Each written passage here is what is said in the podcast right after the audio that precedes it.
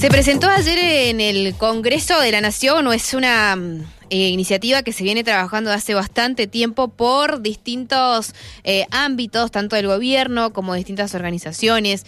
Bueno, personas que están especializadas en el tema de lo que son las licencias por maternidad, por, paternidad también. Eh, y temas que están muy ligados a todo esto. Bueno, es un proyecto de ley que lo que pretende es reformar todo un sistema de licencias para quienes deban recuperarse o y o quienes deben cuidar a, un bebé. Hay un montón de, aspectos que están abarcados en esta iniciativa que, como te decía, empieza ahora fuertemente eh, a, ser pujada por distintos sectores. Uno de ellos, eh, vamos a, tener aquí sobre la mesa, es la Asociación de Abogados y Abogadas Laboralistas de la Argentina. Estamos en contacto con quien está a cargo de esta asociación, su presidenta, Cintia Bención. Doctora, gusto saludarla. Pablo y Mayra, desde Mendoza, ¿cómo está? Buen día, Mayra. Buen día, Pablo. ¿Cómo andan? Bien, buen día. Bien, doctora. Bueno, hay varios datos que nosotros ahí estamos en, conocimiento, pero en principio consultarle cómo ha sido todo este tratamiento, estas conversaciones para llegar finalmente a un proyecto. Bueno, eh, seguramente saben que los movimientos de mujeres en Argentina vienen este, batallando la cuestión de los cuidados desde hace muchísimos años. Esto no es una novedad, solo que encuentra en este momento este, la consagración en un proyecto de ley que, aclaro, no hemos visto, porque la Asociación de Abogados y Abogadas Laboralistas no trabajó en la letra del proyecto, sino que esto fue, tengo entendido, letra del propio gobierno, de diferentes áreas, del Ministerio de Mujeres, en consonancia con el Ministerio de Trabajo, pero sí, obviamente, a partir de la ley. ¿Hola? sí, estamos. Ah, perdón, a partir de la, de la lectura de lo que se difundió y lo que se presentó ayer en Casa de Gobierno, entendemos que recoge este, todas las reivindicaciones históricas que tienen que ver con la redistribución del cuidado de las personas dependientes, tanto hijos, hijas, como adultos mayores y personas enfermas. Bien.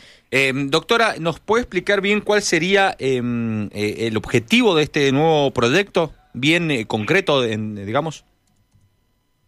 Sí, eh, vuelvo a decir, la cuestión del cuidado es una cuestión que nunca se abordó hasta ahora o hasta hace algunos años como un problema de la sociedad y como una responsabilidad que debe ser compartida entre las familias, el gobierno, la comunidad, las empresas, los estudios del cuidado como derecho humano fundamental, que reconocen que todas las personas tenemos derecho a cuidar y a ser cuidadas en los momentos de la vida en que los necesitamos, este, nunca han tenido una consagración legal, un reconocimiento por parte del Estado y una protección adecuada. En general, siempre en Argentina se cuidó como se pudo, y este como se pudo tiene que ver con una asignación histórica a las mujeres a las tareas de cuidado. Cuando uno lee las estadísticas de que las mujeres somos las que accedemos a los trabajos peor remunerados, que somos las que cobramos menos, las que permanecemos en situación de desempleo durante más años, que durante todo el tiempo que nos retiramos del mercado de trabajo para cuidar, no solo no cobramos sueldo, sino que todo ese tiempo de trabajo no se computa para la jubilación futura, se entiende que con el avance normativo tanto de las normas nacionales como internacionales en materia de derechos humanos de las mujeres y de las personas de la diversidad sexual, ya era tiempo de que las normas reconocieran no solo el trabajo de cuidado como un trabajo que debe ser protegido, sino también la necesidad de que toda la comunidad se haga cargo de esto. No puede ser que tengamos leyes tan avanzadas en la igualdad y que esa igualdad sea solamente formal, pero que en las familias claramente cuando alguien se enferma sea la mujer la que renuncia al trabajo si es que lo tiene o la que acumula dobles o triples jornadas laborales para atender a la persona que la necesita. Y nuestra ley de contrato de trabajo, que es del año 74, y que en ese momento obviamente fue un avance muy significativo en protección de las personas que trabajan en relación de dependencia en el ámbito privado, tiene licencias que hoy ya son absolutamente inaceptables. Por ejemplo, los dos días de nacimiento este, para la persona no gestante o para el padre en la terminología de la ley. Entonces, pensar hoy que un niño que nace en una familia conformada por una mamá y un papá este, la mamá es la exclusiva cuidadora y el papá solo puede estar dos días con el bebé que nace sin hacerse cargo después de las tareas de cuidado, va a contramano de toda una este, una concepción del cuidado que ya está muy instalada en nuestra sociedad. Claro, doctora, y a ver, concretamente, justamente usted lo, lo, decía recién, eh, por ejemplo, en el caso de los padres que tienen dos, dos días de, licencia, con este nuevo proyecto se podría pasar eh, quizás a, a, 15 días o, tener un aumento progresivo. A 90 días en el término de 8 años. La ley establece un programa escalonado eh, que arranca en 15 días de licencia para la persona no gestante, porque también modifica la terminología, que no es una cuestión menor. Hablar de mamá y papá y pasar a hablar de persona gestante y persona no, gestante tiene que ver justamente con la ley de identidad de género, de matrimonio igualitario, digamos que tiene estas normas nunca dialogaron tanto como ahora, este y se sabe que la conformación familiar tradicional hoy está modificada en los hechos. Entonces, para la persona no gestante pasamos de dos días a 90 días en el término de ocho años de vigencia de la ley. O sea, establece un aumento escalonado de licencias partiendo de 15 días hasta llegar a 90 días en ocho años. Y lo interesante o lo que hace pensar que este proyecto podría tener este recepción favorable en el Congreso es que piensa el financiamiento de todos estos días de licencia con fondos públicos, lo cual no representa un mayor costo para las empresas, que en un país donde las empresas este, están golpeadas o vienen además este, resistiéndose a cada una de las normas protectorias con el fundamento de que no pueden afrontar mayores costos o que el costo laboral es muy alto, en este caso no habría tal costo adicional. ¿Y cómo se, cómo se resolvería esta situación eh, de, de costos? ¿El, el Estado eh, sería el que, el que se haría cargo de esos días? Por lo que leímos en todo el material que circuló en los medios y que se presentó ayer, sí, vuelvo a decir, el proyecto de ley no lo tuve en las manos, este, no lo, no todavía no salió publicado, o por lo menos circula en un ámbito sumamente restringido, pero por lo que dice, todo lo que hemos leído, incluso un documento conjunto publicado por Ministerio de Mujeres y Ministerio de Trabajo, esto se financiaría con fondos públicos del ANSES, que se haría cargo del pago de estos días de licencia, y también en el caso de, y esto es interesante porque este proyecto de ley parecería reconocerlo, mismas licencias por cuidados para monotributistas, monotributistas sociales, trabajadores autónomos, eh, trabajadores de casas particulares y agrarios y empleo público, tres colectivos que están fuera de la ley de contrato de trabajo. Claro. Doctora, sí. perdón. No, y para, y para, eh, hablamos de la persona no gestante o padre, si se quiere. Eh, ¿Cómo sería la, la, situación para la persona gestante? ¿En cuánto, cuánta licencia podría tener? Aumenta de 90 días, que es lo que establece como obligatoria en la ley de contrato de trabajo, a 126 días, que es el plazo que la Organización Internacional del Trabajo recomienda como protección mínima adecuada para la persona gestante.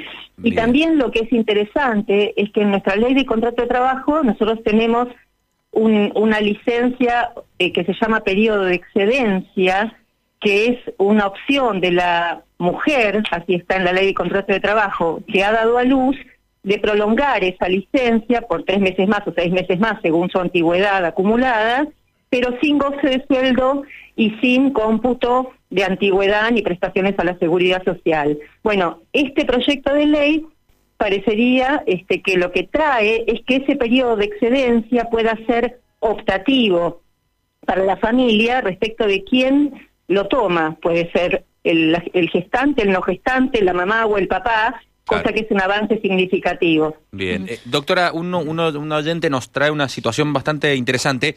Nos dice y nos cuenta que ellos son familias por adopción y que cuando tramitaron la licencia eh, por adopción, adopción se la dieron tres meses después de, concretarse esa adopción. ¿Esta nueva ley o el proyecto de ley em, tiene eh, algún ítem al respecto?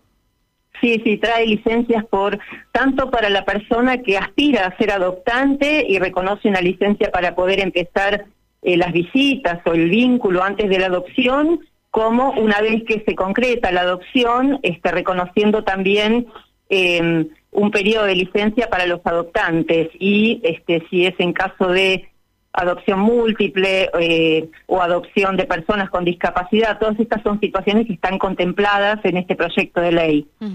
Después, en el caso específicos y puntuales de algunas particularidades quizás del nacimiento, por ejemplo, nacimientos prematuros, ¿también se estuvo charlando sobre la posibilidad de, tener mayores ampliaciones? Sí, sí, sí, obviamente. Ese plazo de 126 días está previsto para nacimientos supuestamente... Mm, normales o, previsibles, pero si hubiera alguna contingencia que atender, esos plazos se acumulan o se incrementan según la dificultad a, atender, tanto sea para este, personas que ya tienen hijos o este, se extienden las licencias para hijos con discapacidad, si hay nacimiento múltiple, si hay prematuro, si hay nacimiento con enfermedades crónicas, todo eso está previsto en este proyecto. Seguro. Y el tema de que nos llamó la atención también el tema de licencias para cuidados especiales, con, para cuidar a personas con distintas enfermedades y demás. ¿Esto también estuvo a cargo de ustedes? ¿Estuvieron debatiéndolo? Nosotros siempre debatimos, eh, no solo nosotros, digamos, en todos los ámbitos en donde se discute el cuidado, se habla de las diferentes situaciones de la vida que necesitan atención porque la persona que las padece depende de otro para subsistir. Y esto tiene que ver con poner la vida ¿no? como centro de la protección. En general estamos muy acostumbrados a que la protección mayor esté puesta en el mercado, ¿no? En, la circulación de bienes, de servicios, en la economía, cuando en realidad hay una enorme cantidad de Producto Bruto Interno y de riqueza de cualquier Estado, que incluso está medida y que en nuestro país alcanza el 16% cuando se midió, de trabajo este, reproductivo.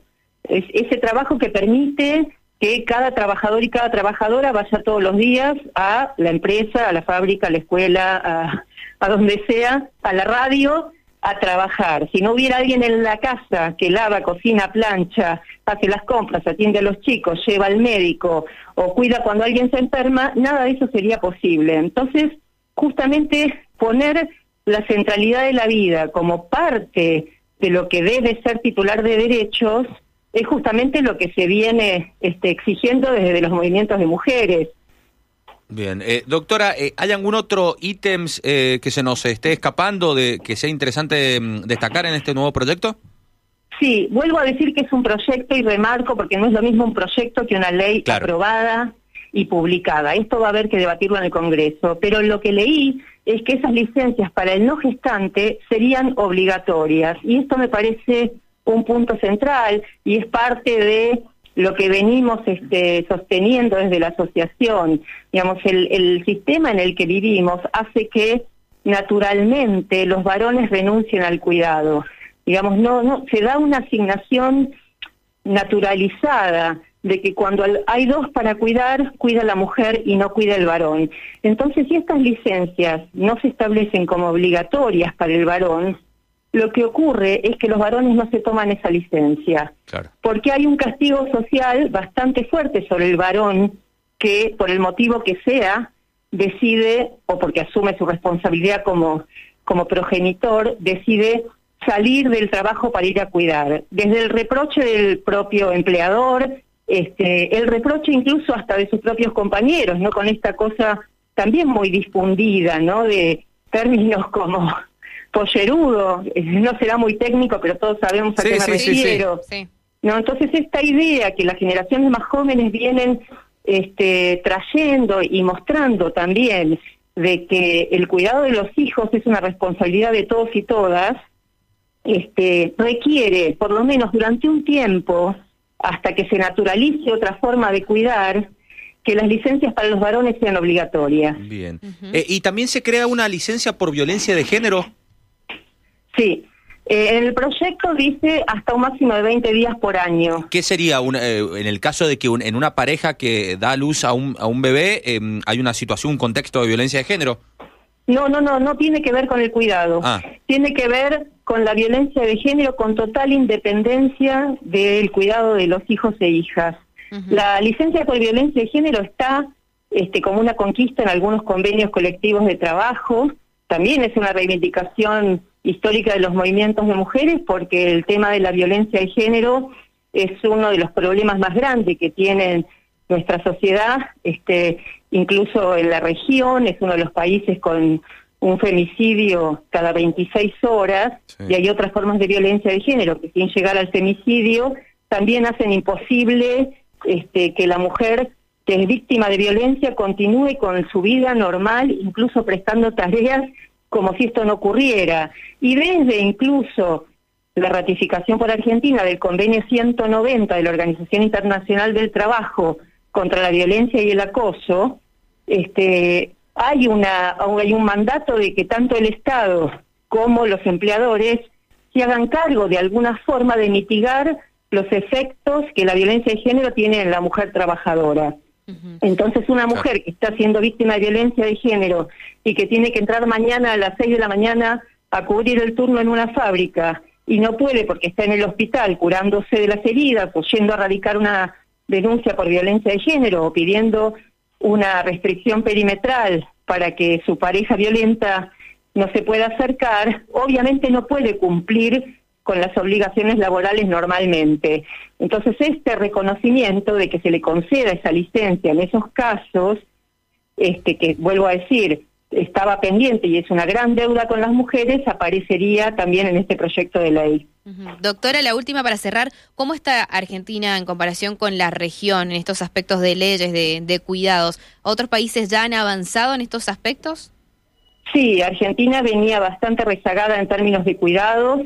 Eh, tampoco hay este, políticas de cuidado eficaces porque requieren financiamiento y la región obviamente está golpeada incluso desde antes de la pandemia, pero este, veníamos con un atraso muy significativo en las normas en relación al cuidado. Este, hay países que ya tenían en la región mejores licencias, sobre todo para el progenitor no gestante, digamos, pensar hoy que son solamente dos días, eh, francamente es para avergonzarse.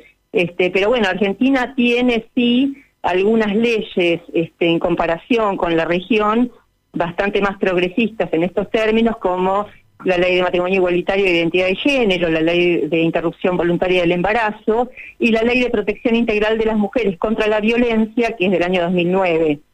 Así que bueno, vamos avanzando este, de manera sostenida y la verdad que es para celebrarlo. Sí. Gracias, doctora. Ha sido muy amable. No, al contrario, gracias a ustedes. Hasta luego. Bueno, hablábamos con la presidenta de la Asociación de Abogados Laboralistas del país, Cintia Bención.